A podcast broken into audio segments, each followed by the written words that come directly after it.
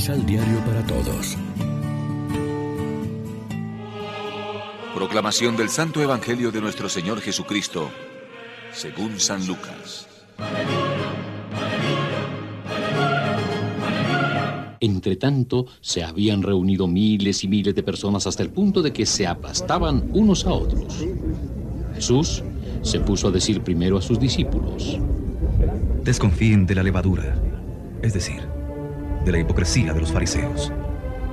Nada se haya tan oculto que no vaya a ser descubierto, nada escondido que no deba ser conocido. Por eso, todo lo que digan a oscuras será oído de día claro, y lo que digan al oído en los lugares más retirados será proclamado sobre los tejados. Yo les digo a ustedes, amigos míos, no teman a los que matan el cuerpo y enseguida no pueden hacer nada más. Yo les voy a mostrar a quién deben temer. Teman al que después de quitarle a uno la vida, tiene poder de echarlo al infierno. Créanme que a ese deben temer.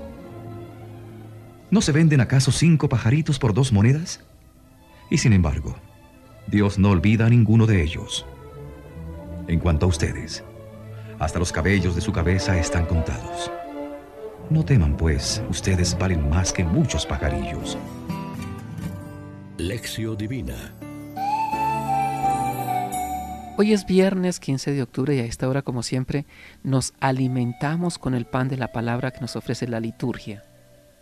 Ante la gente que se amontona a su alrededor, Jesús hace una serie de recomendaciones.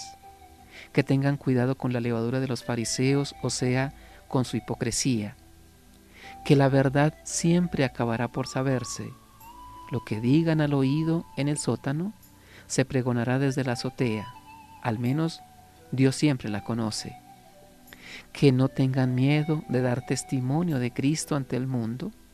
Lo peor que les puede pasar no es la muerte corporal hasta el martirio, porque en ese caso el premio de Dios será grande, sino la muerte espiritual, el que alguien nos incite a la apostasía, porque entonces sí que la ruina es definitiva.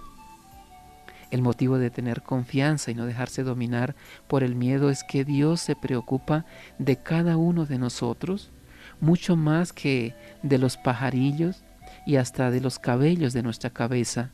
Ni de uno solo se olvida Dios. Podría ser que en nuestro caso también pudiera existir una levadura de la hipocresía que daña todo lo que decimos y hacemos. Para otros, el fermento maligno puede ser la vanidad o la sensualidad o el materialismo o el odio. Estas actitudes interiores pueden estropear nuestra relación con los demás, nuestra paz interior y nuestra oración. Lo que tenemos que atacar es la raíz de todo, la levadura interior.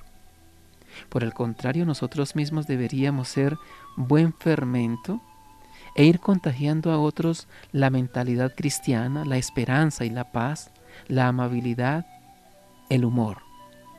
Todos somos levadura, buena o mala. Nuestra vida no deja indiferentes a los que nos rodean, influye en bien o en mal. Reflexionemos. En nuestros procesos pastorales acompañamos a cada uno según su ritmo y capacidad. Estamos orando para que en la viña del Señor no falten buenos y santos operarios del reino. Oremos juntos. Señor Jesús, queremos ser obreros de tu viña para llevar el mensaje de esperanza y de amor a los que no te conocen. Danos fuerza y voluntad para no decaer en la misión. Amén.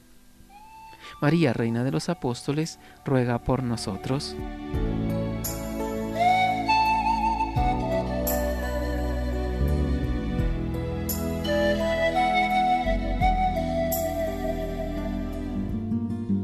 Complementa los ocho pasos de la Alexio Divina adquiriendo el emisal Pan de la Palabra en Librería San Pablo o distribuidores.